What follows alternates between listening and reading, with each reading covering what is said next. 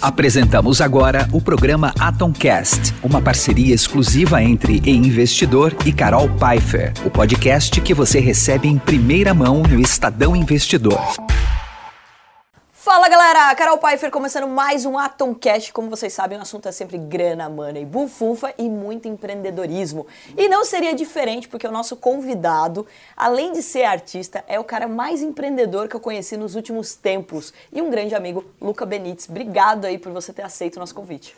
Obrigado a você, Carol, pelo convite. Estou muito feliz de estar aqui participando e vamos, vamos conversar. Luca, começa contando um pouco da tua história, né? Porque você, de formação, é arquiteto. Como que você foi parar no mundo da arte? Então, como que foi essa transição, esse pensamento? Então, na verdade, eu comecei a pintar em 1998, antes de ser arquiteto, inclusive. Daí eu fiz uma faculdade de arquitetura em, no Uruguai, em Montevidéu. E com o tempo fui me deslocando um pouco para o mundo da arte, indo mais para a pintura. Só que enfim, em 2008 decidi abandonar a arquitetura e, e me dedicar só ao, ao mundo da, da, da, arte. Bom, e todo empreendedor, né? Porque isso é empreender, né? Você decidir mudar a tua carreira, a tua vida, né? É realmente algo que é desafiador. E sempre gera uma objeção. Como foi a reação dos familiares? Porque vamos lá, a gente está falando de Brasil, a gente está falando de arquitetura, uma profissão tradicional, ou seja, que traz uma segurança, porque o brasileiro busca segurança Sim. na hora de ganhar dinheiro. E daí tá Total. você está falando de uma, de uma outra carreira que é é realmente muito desafiadora e que é difícil de mensurar quanto que você vai ganhar sendo, por exemplo, um artista. É uma pergunta interessante. Assim, na verdade, era um medo que eu sempre tive porque, claro, a arquitetura, de certa maneira, e de fato, na minha carreira, eu, tive uma segurança muito. Desde o começo da minha carreira, eu comecei a construir muito cedo. Meu primeiro edifício eu construí com 22 anos. E tomar a decisão de abandonar tudo isso para me dedicar à arte foi uma decisão bem difícil.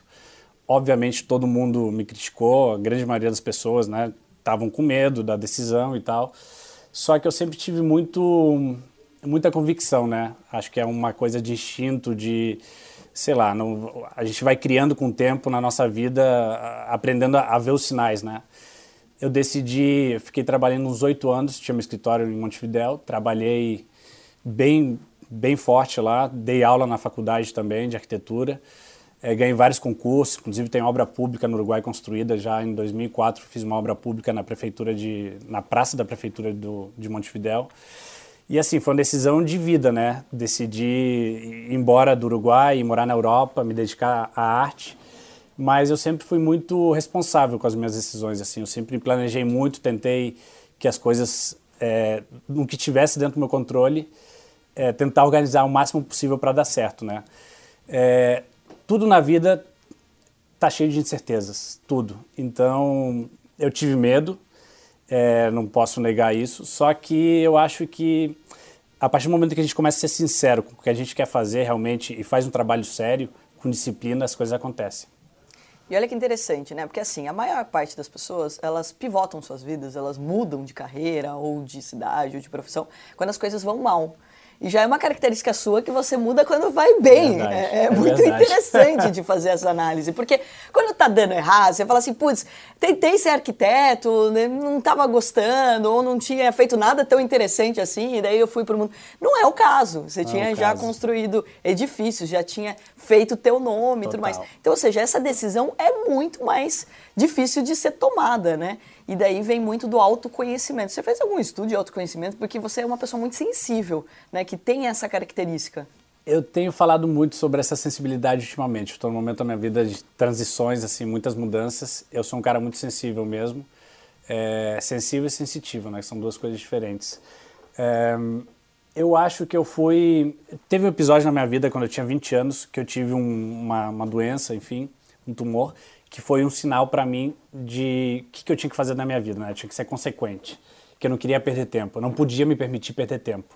Eu acho que esse foi o primeiro grande sinal assim que eu tive de ir atrás do que eu queria fazer, dos meus objetivos, do meu né, objetivo de vida, enfim, o que eu queria fazer com a minha vida, com o meu tempo. Então, o fato de estar tá muito bem na minha carreira de arquiteto, construindo, crescendo, ganhando dinheiro, decidir abandonar tudo ir morar na Europa, mudar de continente, sem contato, sem amigos, sem nada, e começar uma carreira praticamente do zero lá, né, como artista, é, são coisas que, bom, tem que ser consequente, né? Tem que ter muita determinação e tem que ter certa sensibilidade para saber que o caminho vai por ali, né? Não é por porque não tem a ver só com patrimônio, só com riqueza, só com tem a ver com a questão do tempo, né? De administração do tempo, o que eu quero fazer com o meu tempo de vida. Então, sim, tem essa, essa sensibilidade foi sempre uma coisa que eu sempre tive muito alerta com isso, né? Muito atento. E como que foi esse, esse, essa primeiro, esse primeiro momento? Porque, vamos lá, você vem de uma, uma tradição, né, de uma profissão mais tradicional, Sim. já ganhando dinheiro, e daí, obviamente, deve ter feito um caixa ali, porque também a gente não pode Total. viver de ar, Sim. né? Eu brinco, ninguém vive de permuta, né? Então, ou seja, daí você guarda uma grana para você poder focar na sua carreira de artista. Isso. E daí você vai morar fora de um primeiro momento, como que foi isso? E os seus primeiros, as suas primeiras obras, como que foi também a aceitação do público? O que, que você fez para emplacar a tua carreira? Então, eu comecei a pintar em 98 com um artista uruguai chamado Inácio Iturria, muito conhecido, já reconhecido internacionalmente. Comecei a fazer aulas com ele, em paralelo com a minha faculdade de arquitetura. E naquela época não tinha galeria, não, tinha, não era conhecido, não fazia nada, só era um artista de final de semana, digamos. Fiquei uns 5 ou 6 anos assim. É, até que eu comecei a trabalhar com cimento, comecei a, a, a ir embora um pouco da pintura, né? É, pintura com tinta, comecei a trabalhar com cimento e comecei a fazer esculturas também. É, assim, aos poucos foi uma transição muito, muito é, aos poucos, né? Foi paulatina, porque eu comecei a, a ir para a escultura, comecei a, a, a, explorar novos caminhos e eu tive a ideia de ir para a Europa justamente porque eu sabia que aqui no, no Brasil ia ser muito difícil, né? É, na América do Sul, fazer uma, uma carreira de artista do zero. E eu falei, não, tem que ir para a Europa, velho continente, onde tudo acontece, e comecei lá, de, de fato eu comecei do zero. Lá não tinha nada de contato, não tinha nada. E comecei a, aos pouquinhos, comecei a, a trabalhar com galerias, com fazer exposições e tal. E hum, eu não sei se eu estou respondendo direito a pergunta que você fez, mas eu queria deixar isso um pouco claro, né? Porque fazer, deixar ênfase nisso aí. O fato de se mudar de país é uma decisão muito importante, ainda mais quando as coisas estão dando certo, né? Sem conhecer ninguém, começar do zero, sem ter nenhum contato, sem saber o que eu vou fazer, então o que eu fiz? Eu inventei meus, meus problemas. Eu falei, eu vou fazer um mestrado em arquitetura, fazer outro em arte, fui fazendo e enganchei num doutorado também que acabei não abandonando, né, em arte. Mas eu, a partir disso aí, surgiram viagens para a China, fui morar na China e tal. E eu, eu inventei meus problemas, né? Eu não sabia o que fazer, porque eu, tinha começado do zero, não sabia nem por onde começar. Então, é, isso, na verdade, que, que demonstra, demonstra, né? É uma, é uma visão de crescimento, uma visão de, de carreira que tem que estar muito conectado consigo mesmo, né? Para entender onde é que vai, por onde é que vai o caminho. Então você foi encontrando coisas para fazer fora também para você poder até se justificar para você mesmo porque que você estava morando fora, Total. distante da tua família e etc. Me justificar e justificar e, dar uma explicação para as pessoas, né? Porque que eu vou pra fazer? também não ficarem te atazanando tempo. Você estava estudando e não só claro, focando na tua carreira. Claro. E, e, a pergunta anterior que você fez, eu, eu tive que juntar, né? Fazer um caixa, juntar uma grana para poder. Bom, vou fazer o que lá na Europa? Ver de artista, né? Eu ainda não era artista consolidado. Sim eu não ia trabalhar lá, eu ia estudar, mas eu precisava de dinheiro, né? Quer dizer, eu ia precisar ficar um, dois, três, quatro anos lá vivendo de alguma coisa. Então, eu bato tanto nisso na, na tecla, né? Porque as pessoas, por exemplo, vêm o mercado financeiro, daí já acha que amanhã vai começar a ganhar dinheiro. Ah, eu vou virar um artista e, e amanhã eu já vou vender um primeiro quadro por 50 mil reais, minha vida tá feita. E obviamente que as coisas não funcionam não assim, funciona né? Então, assim. ou seja, você tem que se preparar para fazer uma transição. Total. Então, muitas vezes a arquitetura te deu mais know-how, inclusive, porque tá conectado, né? Eu acho que tá super da, conectado. todo o estudo da arte, mas você te deu é, essa, esse colchão financeiro para que você pudesse investir no seu sonho, que era de ser artista também, né? Totalmente. Que... Inclusive estão tão conectadas a arte e arquitetura. Por exemplo, no meu trabalho de hoje, que eu tenho, por exemplo, esculturas monumentais, são quase pequenos edifícios, né? A programação, por exemplo, estava fazendo um projeto para o norte do Brasil agora, e a programação, organização logística é muito complicada, porque de repente é uma obra de 3 toneladas que tem que transportar, tem que pensar uma fundação, tem que pensar em segurança, porque isso é uma obra pública. Né? Então, assim, todo o processo prévio de concepção da ideia, de projeto, de ideia mesmo, é, da escultura, ela, é, ela é muito semelhante a um edifício, né? Questão da estrutura, da estabilidade, da durabilidade, da, da aparência, do, do material, como é que vai envelhecer. Então, está muito conectado. E depois a parte mais empresarial da carreira também, né? A arquitetura me deu muito isso, né? fato de construir um edifício, ficar três anos numa obra, é, fazendo todo o fluxo de caixa, organizando tudo. Isso aí tem muito a ver com arte, né? Uhum. A arte é assim, por exemplo, a minha produção hoje é muito cara de obras, né?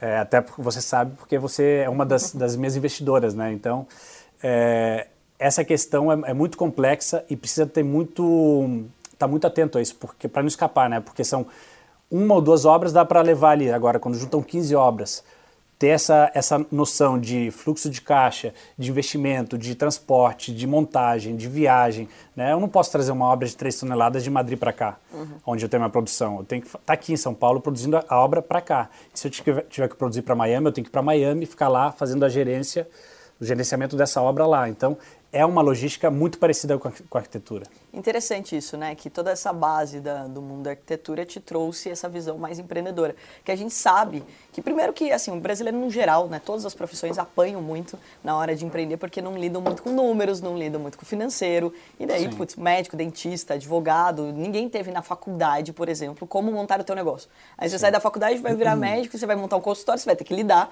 com o financeiro, você vai ter que ah. lidar com o caixa. Então toda essa base também te ajudou. E no mundo da arte piorou, né? A gente sabe que mais distante ainda fica, né? Muito a gente distante. pega grandes artistas, não, não só de obras de arte, mas da música, do teatro, que são excepcionais, mas que financeiramente não estão bem justamente por não ter essa noção de como empreender ou até de cuidar do caixa, né? De como até Sim. fazer um planejamento de carreira que na tua visão você conseguiu aí mapear. E daí você foi parar no mundo todo. Quantos eu até me perdi aqui, eles me mandaram uma colinha aqui, ó. Xangai, Copenhague, Barcelona, Madrid, você já expôs no mundo todo.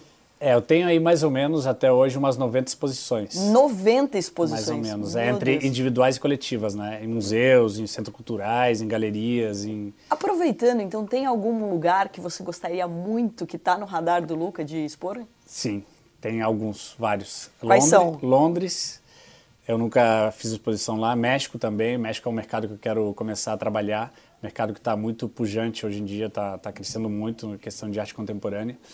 É, onde mais? É que, na verdade, sim, eu já morei na China, né? Morei em Veneza, morei... Bom, já fiz exposição na, na Coreia. Eu fiz vários lugares, Dinamarca, Alemanha, enfim. Mas acho que esses dois lugares são lugares, assim... Talvez Nova York também, né? Nova York já... Acho que passou um pouco tempo, né? Da, de Nova York já, uns anos 80, 90 era quando estava mais mas, assim, principalmente... É Nova York, sempre Nova York, Nova York é, sempre mim, Nova tá York, é.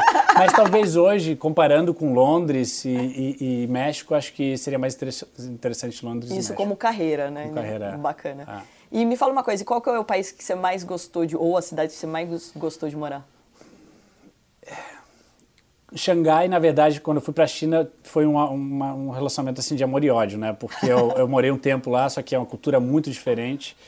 É, fiquei quase quatro meses, só que eu estava sozinho, né? Então é uma cidade muito difícil de, de, de, lidar, porque culturalmente, a nível de idioma, muita gente não fala inglês, então foi bem complexo, assim. Mas e eu você gostei. só falava inglês, você não aprendeu? Não, aprendi duas, três palavras em, em mandarim. Mas é uma, é, assim, realmente é um lugar, é, é, difícil, sabe? É difícil de a gente pensar, ah, China, tem que ir lá para vivenciar e, e, e ver a experiência, porque é muito difícil mesmo. Bacana. E Luca, você recente, né, agora na Dan Galeria, como que é ser o artista mais novo a entrar na Dan Galeria, que é tão conceituada, né, uma galeria de quantos anos? Já tem mais de 50 anos? 50 anos, é, De tá tradição. Fazendo... Isso. Que agora está aqui também no interior, né, graças a Cris que trouxe a Dan Galeria para o interior também. Como que é ser representado por uma galeria tão importante assim? Na verdade, assim, é, é um sonho, né? Eu já estou há um ano e meio praticamente na galeria às vezes parece que ainda nem caiu a ficha direito, porque eu esperava entrar numa galeria desse porte com 50, 55 anos, que é quando o artista é considerado mais ou menos de carreira já consolidada, né? Existe carreira é, artista emergente, média carreira e consolidado. Eu, digamos, estaria no meio ali. E é difícil entrar, né? Porque realmente eu estou do lado de artistas, de repente, grandes referências do mundo, né? Da, da história mundial da arte hoje em dia, como Tony Craig, enfim grandes escultores, né? Pra vocês terem uma ideia desse que ele acabou de citar, aquelas obras bem baratinhas, de alguns milhões, né? que estava na exposição. Eu fui até visitar a Dan aqui do, do interior. Quanto custa essa obra aqui, Cris? Calma que essa daí custa 10 milhões, essa daqui 5 milhões. É coisa bem é basiquinha. É verdade. É. São, assim, são carreiras de 50, 60 anos, né? Uhum. Eu estou com 24 anos, se eu contar desde o primeiro momento que comecei a pintar, em 98. Estou com 24 anos de carreira.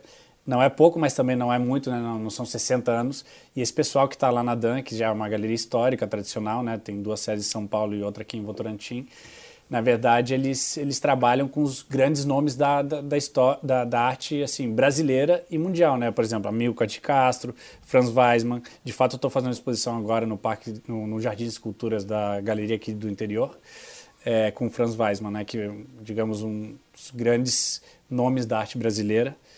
É, é incrível, na verdade. Assim, eu, às vezes é difícil de, de, de entender, de digerir essa, essa notícia, né? Porque é muita responsabilidade e ao mesmo tempo também dá muita satisfação, né? Porque dá para ver que o meu trabalho está sendo bem feito, né? Está sendo reconhecido. Então estou super feliz. É, eles são assim é uma, é uma empresa familiar é, fundada pelo pelo Peter Kohn, né? O pai do Flávio e do Ulisses e agora em parceria com a Cris Delagnese. E eu estou super feliz. Assim é praticamente uma minha segunda família. Gente, interessante de contar que a Cris, né, ela que foi a, a, responsável por um dia eu ter comprado a primeira obra de arte, né? Então eu comecei a colecionar obras de arte por causa da Cris Delanhese. Ela é fundadora do Museu de Arte Contemporânea aqui de Sorocaba, o Max, inclusive que a Atom é patrocinadora o ano todo agora, né, de para ajudar cada vez mais o museu aí a ser conhecido. Afinal ele está com 750 obras eu, toda vez que eu converso com ela, eu estou desatualizado pelo número de obras ali, crescendo, e só de artistas de grande nome, né? E foi muito bacana porque eu comecei como voluntária dentro do museu, né? Até para ajudar na parte financeira, e eu lembro que eu fui numa reunião de conselho quando eu me deparei com uma obra de arte do Luca, e daí eu olhei para o lado e vi um documentário dele que a gente vai falar sobre isso agora. Esse documentário chocou o mundo, hein, Luca? Você foi lá, queimou 20 anos de obras de arte sua. E, de novo, não é porque ele tinha dado errado ou porque não tinha vendido nenhuma obra. Ele, ele já tinha dado muito certo e, de repente, resolveu de novo pivotar. Assim como você fez da arquitetura para o mundo artístico, você pegou e foi lá e queimou tudo e acabou chocando o mundo. Conta dessa experiência. E, né, um ano e meio recolhendo obras de arte pelo mundo todo. É verdade. Que loucura foi essa? Então, é, é, um projeto que até hoje ele, ele é muito significativo e tem, tem sido muito importante para mim, a nível artístico, obviamente, profissional, mas também a nível espiritual, né, pessoal? É, não sei se a gente tem muito tempo aqui para contar, mas vou tentar resumir a história. É, na verdade, assim, eu tive em 2015 alguns pensamentos mais ligados à parte existencial do Luca como pessoa, né, como, como ser humano, mais como artista e eu queria fazer uma renovação na minha vida, queria transformar, queria mudar um pouco o meu caminho. E eu tive uma ideia louca, né? Eu tinha uma, um caderno de anotações, inclusive até vou falar aqui, porque semana que vem vai ser uma entrevista no Estadão sobre isso, mas feita por um psiquiatra, para falar da parte conceitual desse trabalho, que é muito mais importante, talvez, que a parte física e material, né? Das cinzas. A parte de, humana mesmo, né? Da, da questão humana, do vazio, da depuração, enfim. É, eu tive essa necessidade, fiz uma anotação e ficou ali. Só que essa ideia ficou martelando na minha cabeça durante muito tempo. E eu não falei para ninguém, porque já era uma loucura, né? Eu já lá atrás tinha abandonado minha carreira de arquiteto, já todo mundo tinha me criticado, família, amigos, enfim, todo mundo.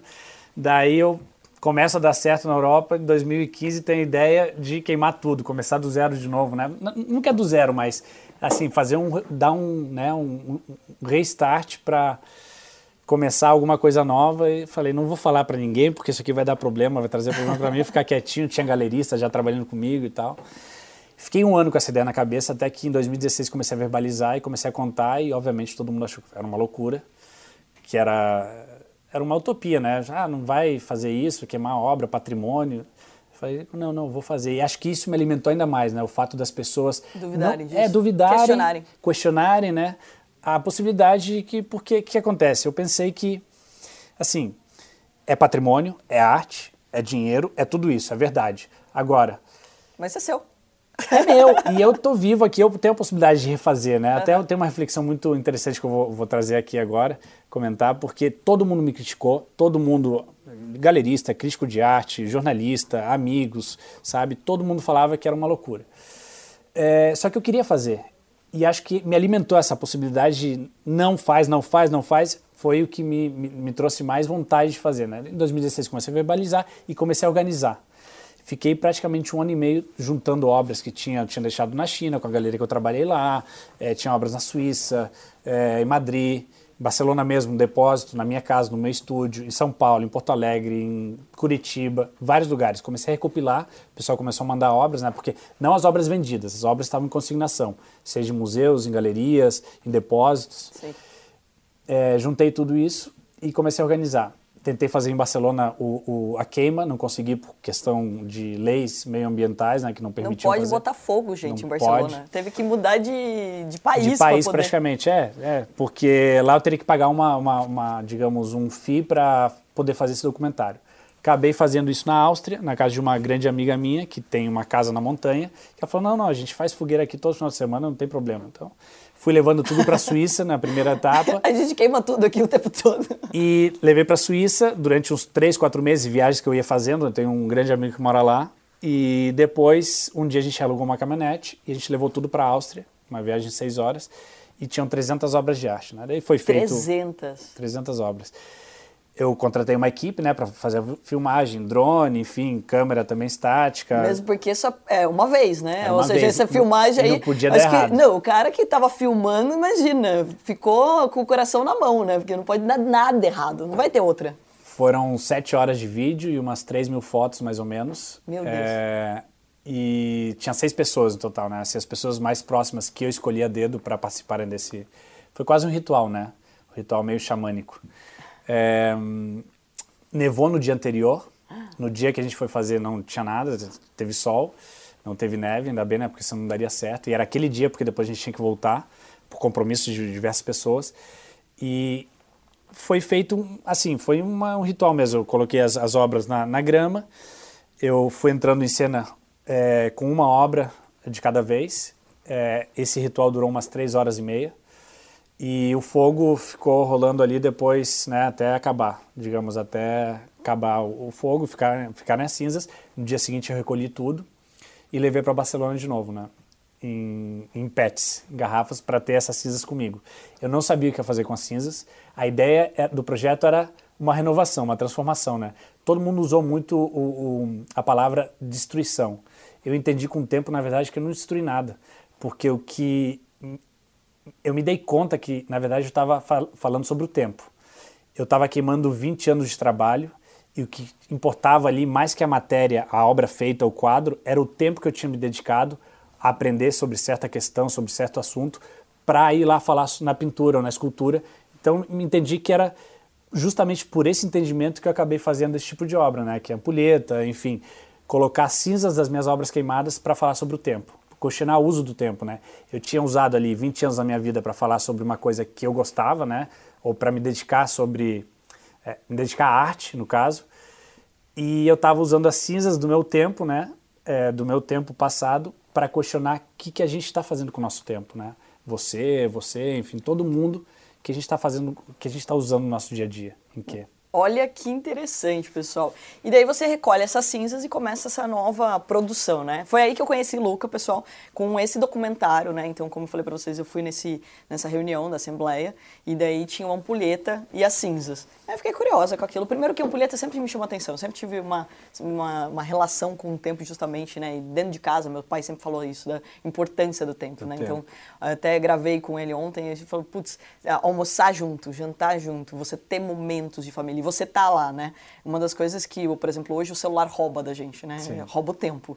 Porque Total. você fica, você tá numa mesa de, de almoço e cada um tá no seu celular e ninguém tá ali mais presente, né? Verdade. Então, cada vez mais eu acho que as pessoas estão dando valor pro tempo, mas era algo que sempre me chamou a atenção, sempre tive ampulheta dentro de casa. E daí quando eu vi a ampulheta, eu falei assim, nossa, que interessante. Aí saí da Assembleia, dou de cara com esse documentário. Aí eu falei, nossa, quem que é esse doido? Pra mim, você era uma fênix, né? O que queima e ressurge das cinzas, pra mim chama fênix.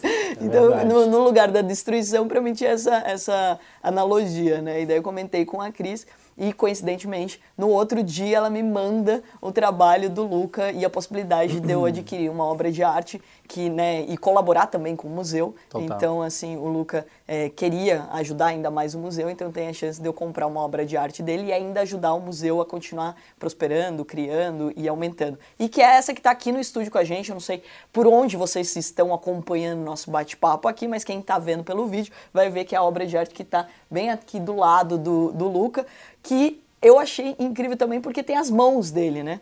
Que é meu tempo em minhas mãos, né? Essa me chamou mais atenção ainda do que o da ampulheta, porque daí ele me contou que ele ficou 10 horas, você ficou para fazer essa, essas mãos lá, para fazer a forma? Mais ou das menos, mãos? é, entre que eu cheguei na fábrica, né, onde faz a, a produção, e acabar umas 10 horas. 10 horas para fazer as mãos dele segurando de fato a ampulheta, né? Então essa, essa relação. Então toda vez que eu vejo a obra, isso me traz, né, uma reflexão. E daí por isso que inclusive eu tenho duas, né? Então uma que fica em, no, no escritório uma que fica na minha casa para não, não escapar essa reflexão do tempo em nenhum momento. Aí eu começo a acompanhar essa, essa trajetória do Luca. Luca, mas daí você fez com as cinzas, né, várias obras de arte Várias. e depois dessa, dessa transição ali das cinzas, você começa uma nova fase de novo. E que daí com a relação com o ouro também, que eu estou inclusive es- esperando a minha É verdade, minha é verdade. Eu comecei a ficar viciada no trabalho do Luca aqui, porque a outra que ele fez, que eu também adorei, que foi a primeira que fez depois das cinzas, a da moeda. Sim. É uma moeda, né? Como se ele estivesse jogando ali a, a- cara ou coroa, né? Então, ou seja, como se fosse uma aposta do que seria o seu trabalho futuro. E, obviamente, relação com a moeda tinha tudo a ver com o meu trabalho, com o Tudo meu ver. dia, com a minha vida. Aí pronto, tô eu lá de novo, adquirindo uma obra de arte do Luca. E é legal de contar essa história também. Tudo, né? Fui vendo como ele tinha essa característica empreendedora, como sempre estava antenado em, né, tipo, de mostrar seu trabalho, ter uma história, de fazer as pessoas refletirem. Não é simplesmente fazer uma obra de arte que vai ter valor. Mas de fazer uma provocação com as pessoas, sim, né? Sim, é, eu acho que o, o papel da arte ele está muito nesse, nesse lugar, né? Ele tem que tirar um pouco da zona de conforto. É, historicamente, a arte ela se usou muito para decorar espaços, para né, embelezar as- as salas, arquiteturas, enfim, É, ou praças, né? No caso, esculturas. É, claro que tem de tudo, né? É, ainda bem que existe de tudo. Só que para mim a arte ela ela precisa de um trinômio. É, a peça em si, né, a formalização, a materialização, o título da obra e o conceito. O que, que vai ter atrás daquilo lá? Porque senão fica muito vazio. né? Eu sempre trabalhei com muito conceito. Minha obra é muito conceitual. De fato, eu, assim, minha carreira está dividida agora em três etapas. Né? A etapa pré-fogo, fogo e pós-fogo. A etapa fogo, pontualmente, a nível de linguagem estética, não tem nada a ver com a minha carreira anterior. Não tem nada a ver com a minha carreira de agora. É uma etapa singular da minha vida que eu estou traduzindo o que está acontecendo internamente dentro de mim e que eu acho que de certa maneira pode agregar ou acrescentar alguma coisa para as pessoas que vão interagir com a minha obra. Né? Questão do tempo, da valorização do tempo, do dia a dia, da família, das pessoas queridas, enfim. Aí começa a funcionar para mim o trabalho artístico, porque ele pode sim ser esteticamente bonito, pode chamar atenção mais ou menos, mas ele precisa dizer alguma coisa, ele precisa comunicar uma ideia. Você basicamente cria um contexto para que as pessoas vejam essa transição, né? Então não é simplesmente um trabalho de transição, mas um trabalho de reflexão, né? Que vai Reflexão. colocar num outro patamar para te mostrar um outro trabalho posterior a isso, né? Totalmente, eu, eu acredito muito nisso, né? Porque é, para mim a arte é a prolongação do braço, né? Da mão. Ela não pode estar dissociada com a pessoa que está fazendo. Eu conheço muita gente que trabalha durante 15, 20 anos na mesma linha pictórica ou escultórica que está ok, também é válido, está certo. Só que assim acaba sendo uma coisa muito repetitiva. E nós é, seres humanos, a gente está mudando toda semana. A gente muda. Eu já não sou a mesma pessoa que semana passada. Então, assim, não tem como o trabalho não acompanhar essa mudança. Só que existe uma lei de mercado, né, de oferta e demanda, que às vezes uma marca ela se estabelece do jeito que ela é. Então, a pessoa quer uma marca daquela, ah, não, quero aquela obra lá porque é a marca daquele artista. E nesse caso, a minha marca é a minha linguagem mais conceitual, né? A, parte, a, parte mais teórica do trabalho, não tanto a estética. Porque a parte pré-fogo não tem nada a ver com fogo. A parte do fogo não tem nada a ver com a, de agora. Só que me interessa muito mais o conceito do que eu quero transmitir, do que eu quero falar, né? a reflexão que eu quero lançar, do que a obra em si mesma. Então, eu acho que vai, vai um pouco por aí, né? Com certeza. E é legal de falar também, pessoal, o quanto arte é investimento, né? Então essa foi uma provocação que a, a Cris fez quando ela visitou o meu apartamento. Eu lembro que eu tinha acabado de mudar para um apartamento maior, uma cobertura linda e tudo mais, e ela chegou assim, cadê as obras de arte aqui?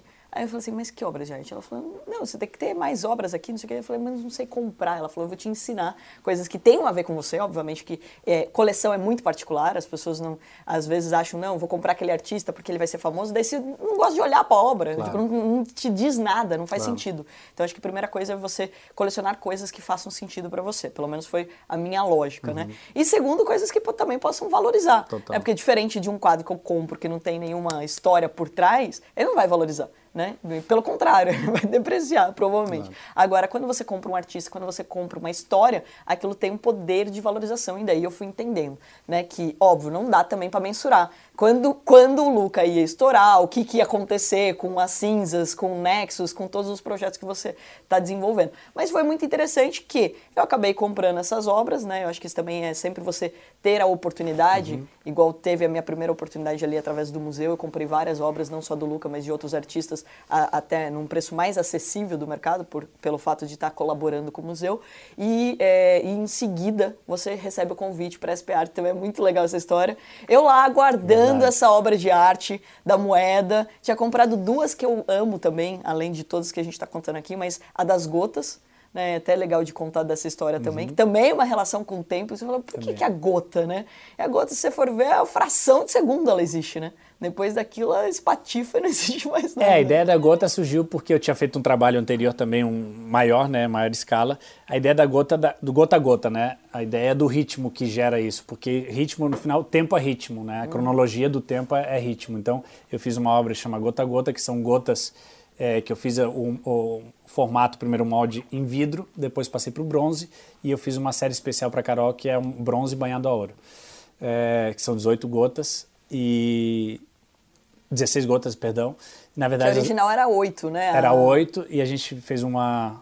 Né, a gente duplicou uma edição especial banhadas a ouro para você. E a ideia do, é, é, justamente isso, né?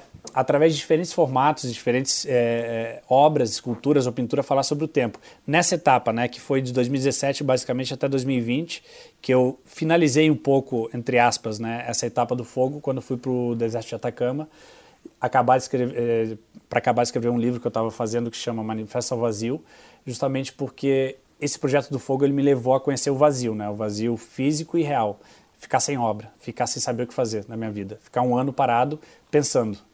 Fiquei um ano sem saber o que ia fazer, né? E essa obra da moeda que é muito legal você trazer aqui para essa conversa foi a primeira escultura que eu fiz depois da queima. Então é a primeira obra que eu faço e é quase uma homenagem ao fato de ter tido a coragem de ter tomado a decisão de queimar tudo e recomeçar, né? Toda então... vez que você fala queimar tudo, eu fico arrepiada. Porque eu imagino só, assim, de assistir o documentário, eu recomendo todo mundo, né, que tenha aí uma curiosidade de conhecer mais o trabalho do Luca, porque, é, assim, é, fica nítido o seu sentimento ali, né? Tipo, é, imagina a quantidade de coisas que estão passando na tua cabeça ao colocar cada obra sua ali para ser queimada. Porque queimar já é um ritual que é muito forte para nós, Muito forte. Né? Então, ou seja, porque não vai mais existir. Não tem nada mais forte do que ver uma coisa das cinzas. E toda vez que eu vejo a obra, eu fico imaginando quantos milhares, centenas de milhares de euros estão aqui dentro dessas cinzas. É um negócio muito louco quando você imagina isso. É uma loucura porque, na verdade, é a cinza aqui... mais cara que eu já vi na vida. Então, essas cinzas aqui, na verdade, ela tem tudo. Tem pintura, tem fotografia, tem desenho, tem partes esculturas, protótipos que eu fiz, né? Tudo que, eu, é, tudo que era queimável, digamos, eu queimei. É, sobraram umas oito obras, mais ou menos eram de mármore e ferro que eu não podia queimar, eu teria que triturar no caso, mas eu deixei quieto e que, digamos, hoje é o meu pequeno acervo, né? Uhum. São oito obras. É... Eu falo para ele que quando eu conheci o Luca, eu falei assim, viu, você, é, se, entre aspas, né, se matou em vida, porque o cara que tinha suas obras também antes da queima valorizou pra caramba, né? Porque Bastante. não existe mais, não vai ter.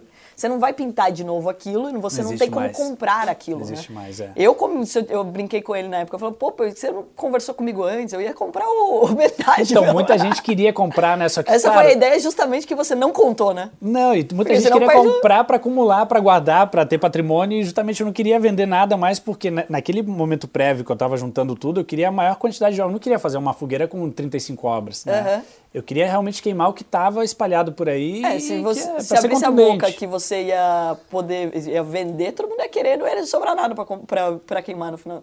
Então, ia perder né? até a graça do negócio, né? No sentido de que a provocação que você queria fazer era justamente claro, essa, né? Claro, claro. E, e, aí daí desenrolam várias é, conclusões, reflexões, né? Muita gente falou sobre críticas sobre o mercado de arte, enfim, são coisas que para mim não, não me interessam entrar, sabe? Especulação, porque claro, na medida que eu destruo todas as obras, transformo e desaparecem as obras, não vai ter, não tem oferta, então em teoria aumentaria a demanda. Sim.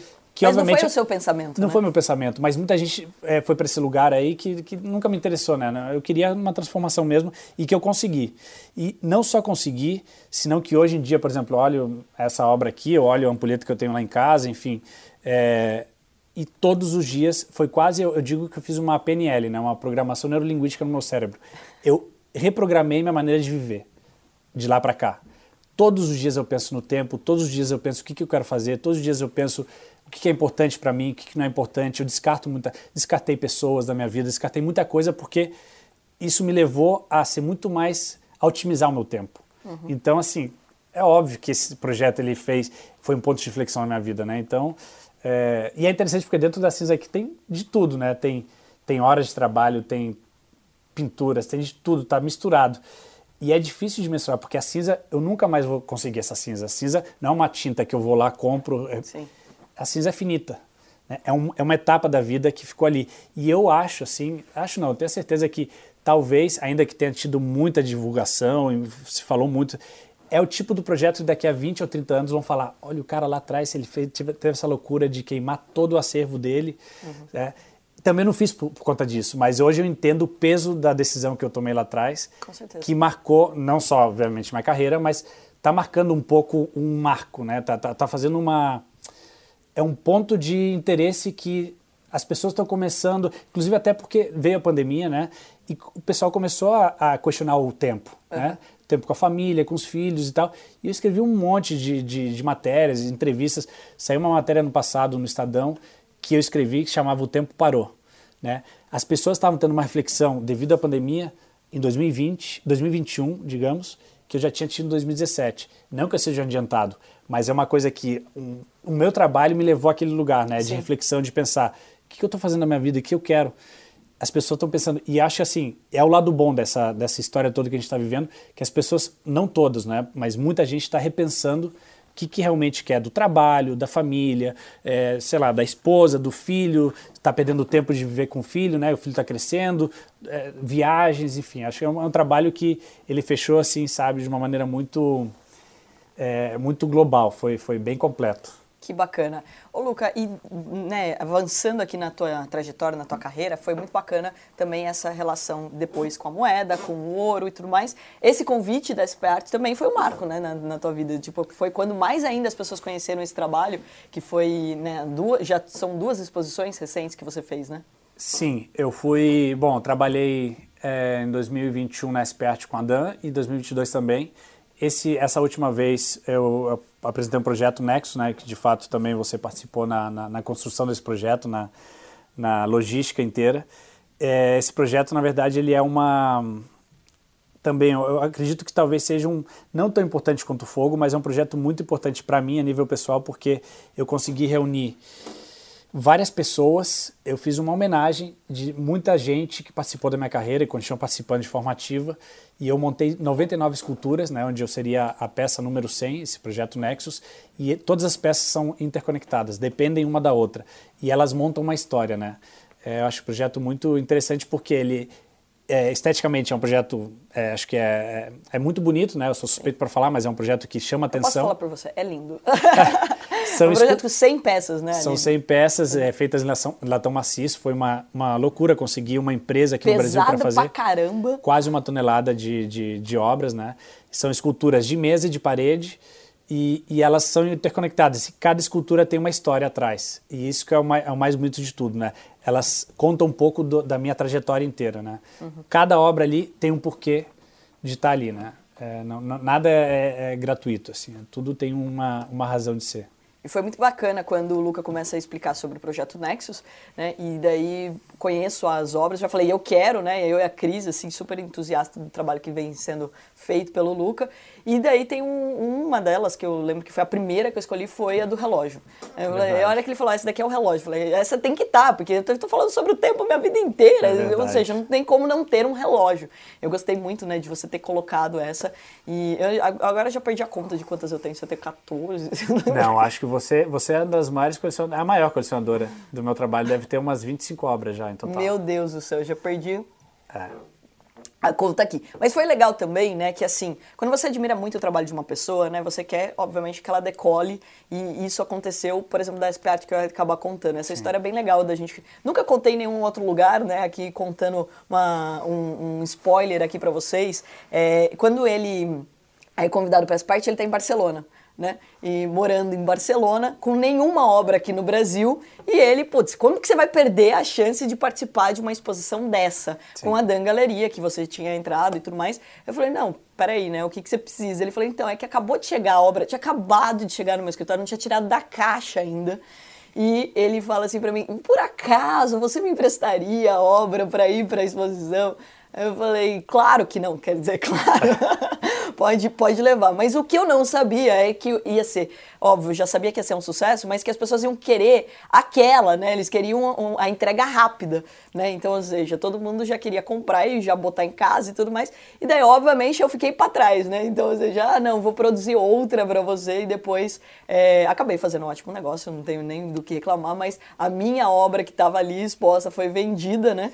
E, e ainda daí, não chegou. Né, exato. E daí vem outra que inclusive no meio do caminho, infelizmente, quebrou, né? Isso também é um trabalho, não, o trabalho faz, faz, faz do artista parte, né? é, é, complicado, é né? Complicado. Porque você tem o transporte, é um negócio muito sensível, etc, né? Totalmente. Essa obra, por exemplo, é muito frágil para transportar. Essa obra, inclusive, pessoal, outro spoiler aqui para vocês, eu comprei, mas eu não tinha onde pôr. Por quê? Porque eu estava em reforma do escritório, né, que a gente está aqui de Sorocaba. Eu estava mudando, então, de, São, de Sorocaba para São Paulo, uhum. e daí no meio do caminho, né, meu irmão estava no, no apartamento, eu estava fora.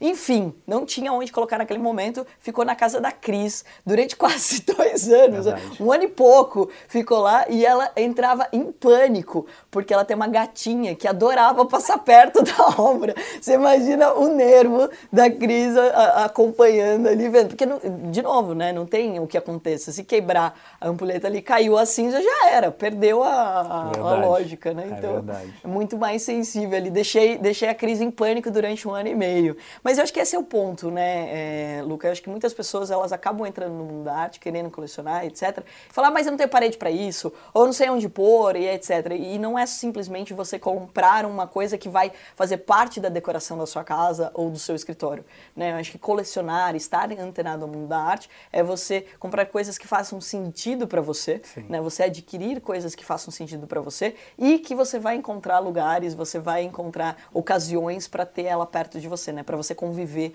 com aquelas obras, né? Totalmente de acordo. E assim, na verdade, esse projeto que a gente está falando, Nexus, justamente Nexus no latim significa conexões. Por isso que eu coloquei esse título no, no trabalho, né? Porque a arte, ela, ela o tempo inteiro ela está dando conexões novas para gente, né? Seja a nível de trabalho, a nível pessoal, a nível é, espiritual, né? Então, por isso eu queria fazer esse projeto, né? Com essa, nesse contexto de conexões, porque a arte me deu muitas conexões. É, a gente, na verdade, nós dois, a gente se conhece através da arte, uhum. através da crise da Lanhese, mas é, é, pela arte. Uhum. Então, e isso desenrola outra coisa, que leva para outra coisa, que leva para outra coisa e acaba sendo é, praticamente impossível de, de, de, mensurar, né, de mencionar a importância que tem a arte. Não só para a construção mental mesmo e, e, e acho cultural das, das sociedades, né? Porque a arte ela vai é, é aquela questão do palimpsesto, né? Que é capa sobre, sobre capa. Ela vai construindo uma maneira de entender a vida muito diferente da maneira tradicional. Então... Luca, e aproveitando o gancho, né, fala também pra gente um pouco mais sobre como que as pessoas podem investir em arte, como que elas podem também aprender um pouco mais sobre isso. Né? Você também é um investidor, porque você não tem obras só suas, né? Sim. Você tem obras de outros artistas. Sim, é verdade. Até o que, que compõe a coleção do Luca, o que, que você olha? Sim, eu, eu, geralmente eu troco muita obra com amigos artistas, né? Eu tive a possibilidade e o prazer de, por exemplo, morar em Veneza um tempo, trabalhando no pavilhão do Uruguai para a Bienal de Veneza, que é o evento mais importante do mundo, né? Eu fiquei lá três meses e meio trabalhando com um amigo que representou o Uruguai. É, com ele eu troquei muita obra, já comprei a obra dele também. Tem outro amigo aqui do Brasil, Túlio Pinto, que é um grande é, escultor que também, inclusive, você conhece, tem a obra dele. É, a gente vai trocando obra, ou enfim, vai comprando sempre com afinidade e num trabalho que eu admire, que eu tenha, né, que eu tenha, é, que eu respeite, que eu goste, que eu, obviamente, também tem essa parte do investimento, que eu, eu, tento não olhar muito nisso porque tem muita coisa que eu sei que pode funcionar, mas para mim não fecha dentro do meu estilo de, de, de trabalho, né? Uhum. É, eu sou muito fiel a isso. eu, eu eu tenho, devo ter umas 70 obras hoje em dia, né, entre compradas e trocadas, é, que estão em Barcelona praticamente todas. E é, é, não, é um, não diria que é um vício, mas é um estilo de vida, né? Uhum. Que a gente vai retroalimentando dia a dia, porque é, aquela obra, por exemplo, no caso a ampulheta, né?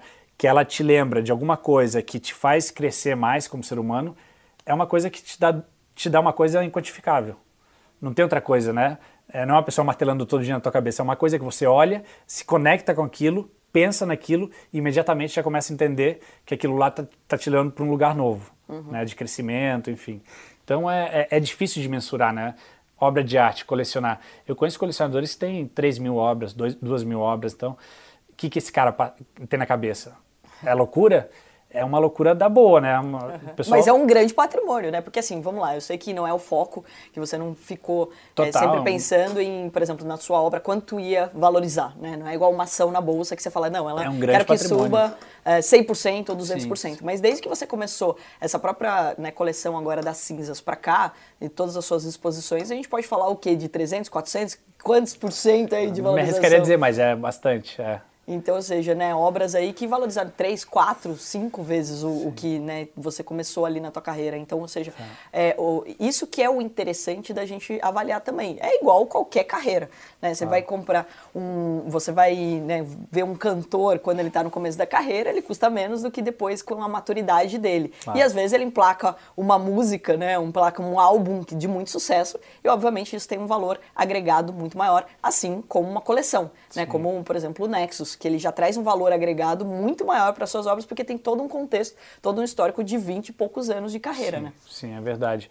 Assim, eu acho, eu diria que tem uma conjunção de coisas que fazem a carreira do artista. Né? No caso, seria é, disciplina, né? Por exemplo, se eu tiver que dar uma dica para alguém que quiser comprar uma obra, seguir a carreira dele por um tempo, se informar, ver onde ele trabalha, com quais galerias, onde ele fez exposições, museus, centros culturais, é, em que coleção ele tá, tá o trabalho dele e são várias coisas, né? Porque não é só o trabalho ser bonito ou o trabalho tá bombando, porque tem muita gente que bomba dois anos e depois desaparece. Tem muita especulação no mercado da arte também. Muita. Eu diria tem mais especulação do que o resto, né? Então, uhum. é, muitas galerias especulam com o trabalho dos artistas também, que é, pode ser bom por um momento, né? Porque o galerista e o artista podem ganhar dinheiro por um tempo, só que não é uma visão de longo prazo. Uhum. Então, isso é muito importante conseguir diferenciar, porque uma pessoa que vem trabalhando, eu conheço muitos artistas que 10, 15 anos depois de começar abandonaram ou ficaram part-time na carreira porque não estava dando dinheiro, então começam.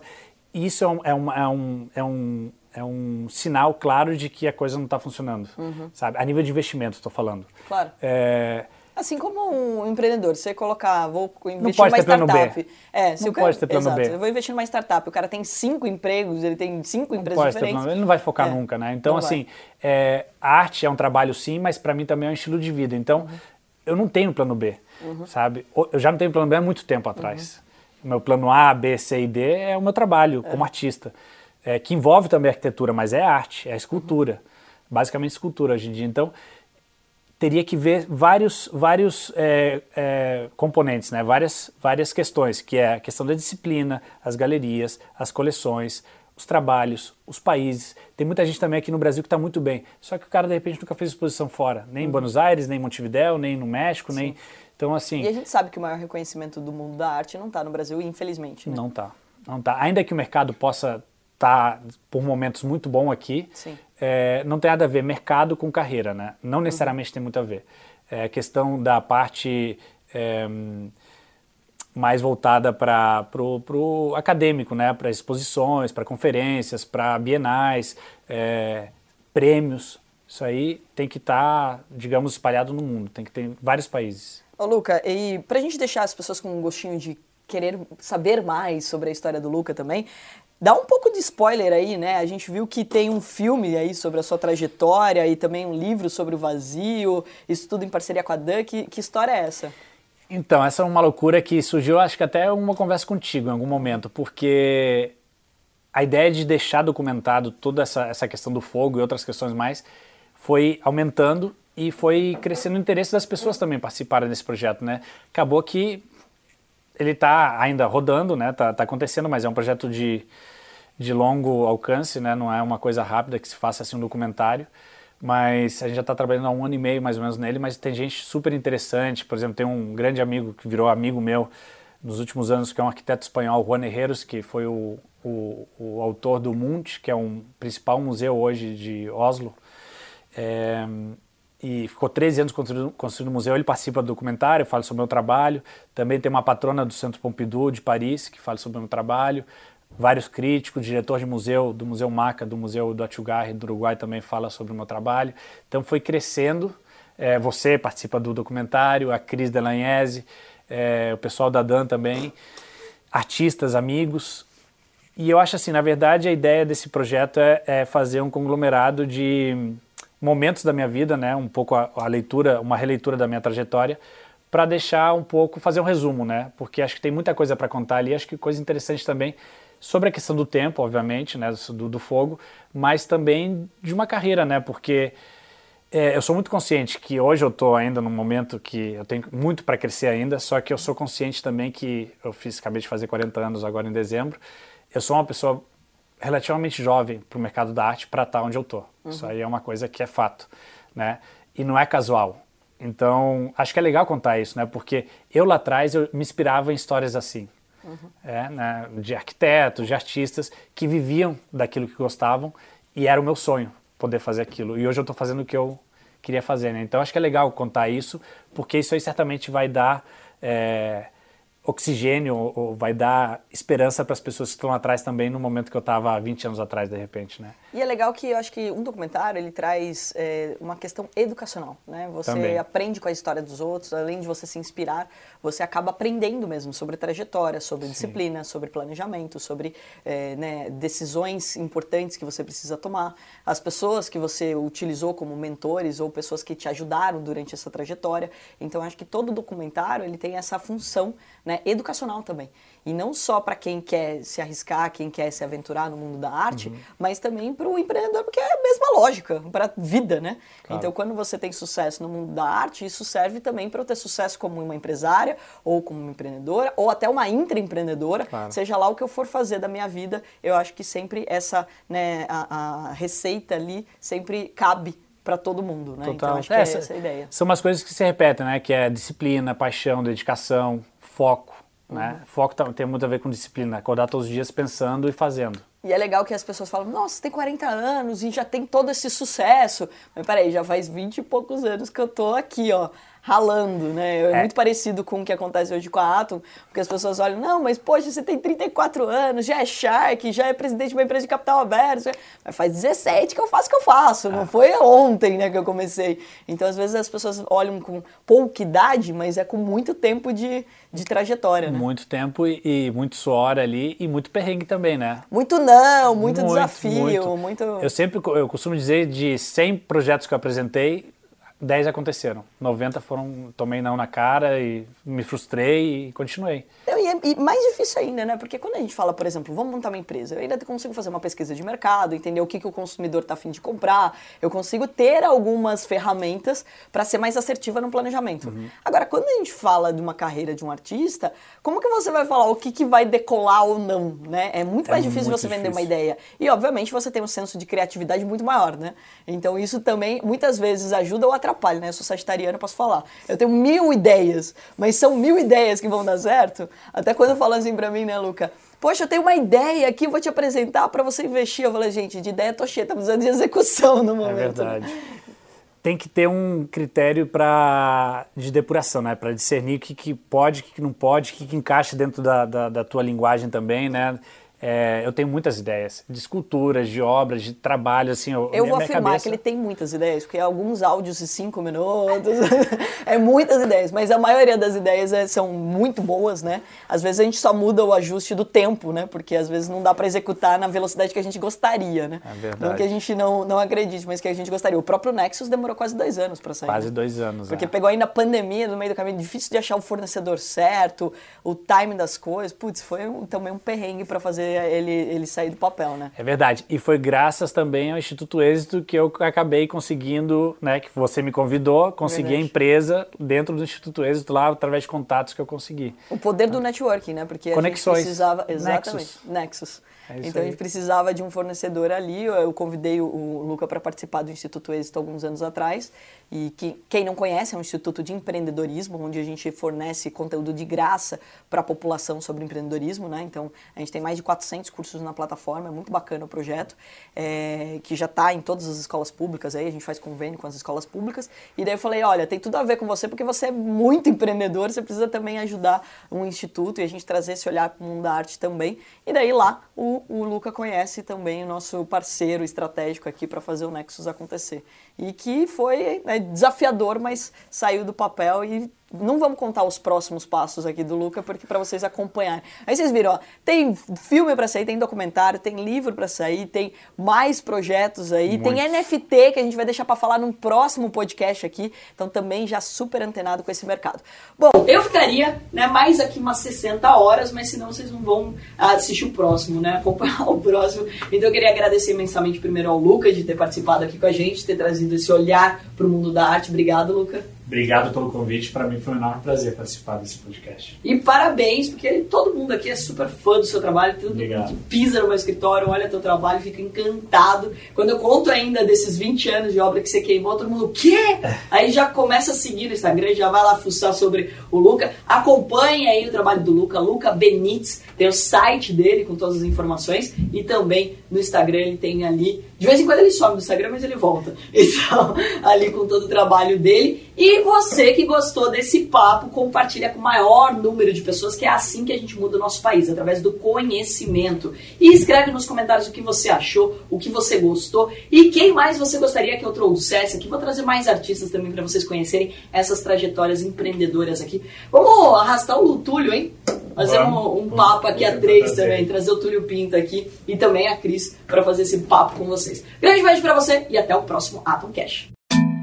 Você ouviu o Atomcast, uma parceria entre o investidor e Carol Pfeiffer.